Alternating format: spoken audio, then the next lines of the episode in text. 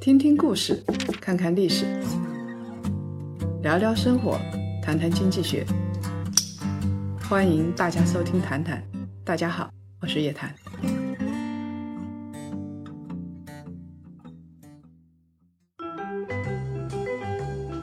好，今天呢，我们来继续新一期的《谈谈》和新一期的《谈书》。今天我们要说一个话题：越忙越穷，越穷越忙。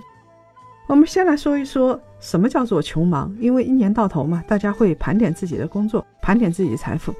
生活在北上广深这样的一线城市啊，每天早上七点钟起来，赶一两个小时地铁，急哄哄的赶到公司，在一天的忙碌之后呢，晚上要到十一十二点才能回到家。有的人呢，年薪还可以，二十万吧，扣掉房租、吃饭，再扣掉同事的聚餐、亲戚结婚、迎来送往的红包，剩下的钱呢，也就没有多少了。年薪二十万，在一线城市小白领中间也不算低了。可是租房是住，一日三餐是吃，迎来送往是社交，都是社会人免不了的。这样的生活，我们有忙不完的事情，但是却没有时间拥有真正的财富。在这里呢，我要安利一本纪录片，是日本 NHK 电视台拍的。这部纪录片名字就叫做《穷忙族》。穷和忙这样的组合会扎很多人的心。没有时间，没有钱，确实是很多人的生存状态。这就像石油大王洛克菲勒讲的一句话：“整天工作的人没有时间来赚钱。”这句话很对，没有时间哪来的钱呢？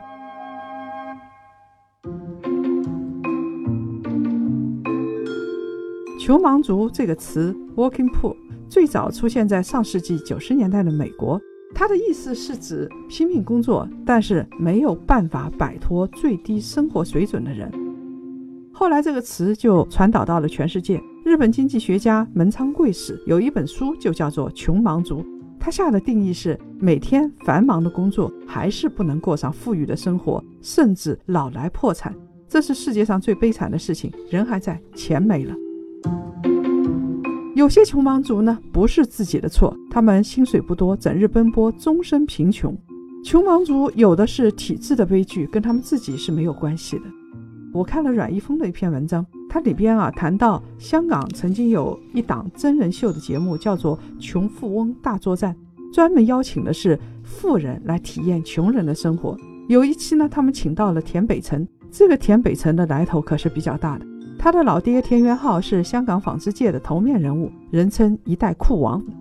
但是田北辰参加了《穷富翁的大作战》这档电视节目之后，他当了两天的清洁工，观念就有了一百八十度的大转变。他对电视镜头公开说：“这个社会在极其严厉地惩罚那些没有条件读书的人，穷人一辈子都不可能变成有钱人。在强弱悬殊的情况下，只有弱者越弱，越来越惨。”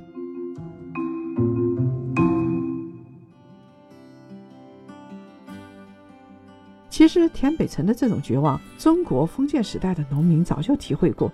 大家不知道有没有看过朱元璋的传记？朱元璋的爹妈一天工作十几个小时，天天在地里忙活，最后的结果是什么呢？饿死了。所以，没有学历、没有技术的人，为了活下去，不是住龙屋，就是要工作到半夜。对于他们来说，最重要的是下一顿吃什么。怎么会有时间和精力去思考未来怎么发展？来来回回都在死胡同，这就是穷忙族的死循环。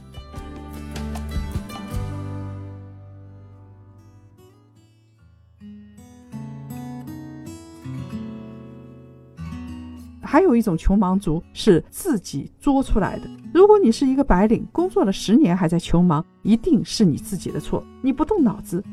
如果在公司做文员，整天伏案工作，说说八卦，然后啥也不管，自己的上司想让你干什么，你都稀里糊涂的，更加不愿意知识充电。回到家就是刷抖音、看综艺，让自己的智商直线下降。这样的人一定是穷忙族，忙了十年、二十年还是没有钱。还有一种人，明明自己的工作已经没有上升的空间了，怎么走都不顺，但是呢，他以为每天忙就可以赎他不动脑子的罪。其实这种时候，我们应该静下来，好好的想一想：我们工作这么忙，但是我们效率这么低，上司不喜欢，到底是出了什么错？为什么自己的工资就是不能上涨？如果是一家企业主，你就应该想一想：我这么忙，但是我的产品就是卖不动，到底是哪个环节出了问题？是质量问题，还是服务问题，还是品牌宣传不到位的问题？有时候产品卖不动，只有一个原因，就是过剩。你的产品跟别人的产品毫无区隔，卖的还比别人的贵一毛钱，你还在拼命工作，只能加剧过剩。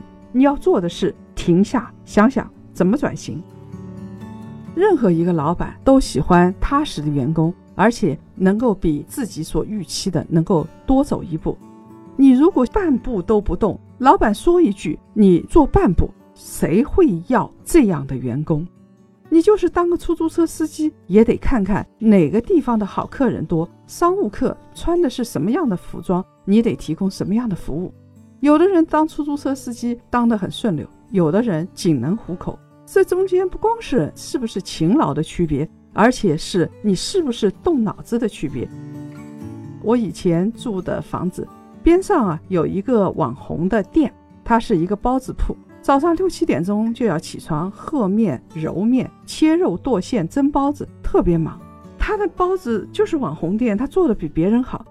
有的人怀着一辈子的抱怨去做包子，你每天还是很忙，但是你的包子铺永远不会有前景，你就是一台机器。穷忙啊，说到底是一种思维方式的局限。美国有一本书，名字就叫做《穷忙》，是希普勒写的，还是挺有名的。这中间讲到了社会问题呀，讲到了经济问题呀，但是很大一部分就是思维问题。你比如说，有的人一辈子过得很艰难，所以你有时候就要想一想，要斩断这样的穷根，你是不是在陷入未来穷忙的境界？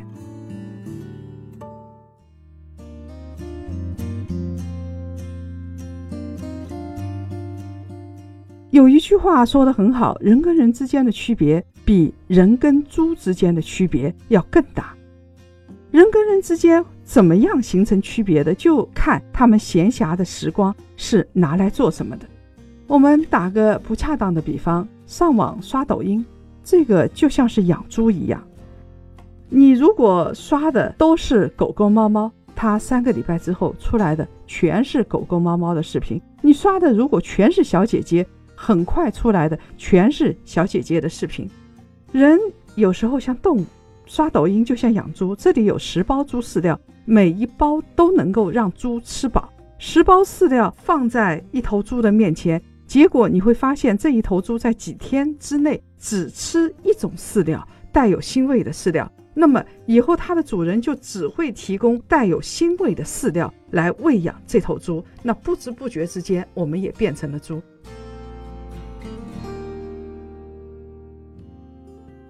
我有一个下午刷过抖音，因为太有名了。但是当我发现我在车上两个小时刷抖音，时间像箭一样穿梭而过的时候，我发现现实生活中是在穷忙，但是你在刷抖音或者看综艺的时候，你会觉得时间过得飞快。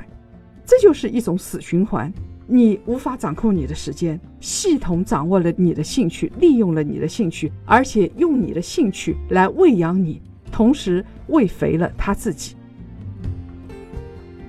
那么，怎么样来改变这种穷忙的境界？想一想自己的能力在什么地方，想一想自己真正的兴趣在什么地方，把它变成你的专业，把一件事情从爱好变成专业，这是拯救穷忙的第一步。